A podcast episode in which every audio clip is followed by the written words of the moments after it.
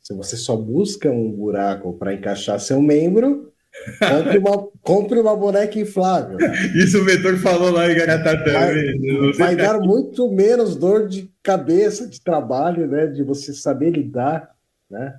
É, cara, eu... É... Pode, podem falar que isso é machismo, mas não tem nada a ver com machismo. É simplesmente usando a, a lógica, a realidade. É, a mulher vai usar uma, um vibrador, é a mesma, é a mesma, é a mesma analogia. Coisa. É a mesma analogia. Mesma coisa, né? mesma coisa. Mas por quê?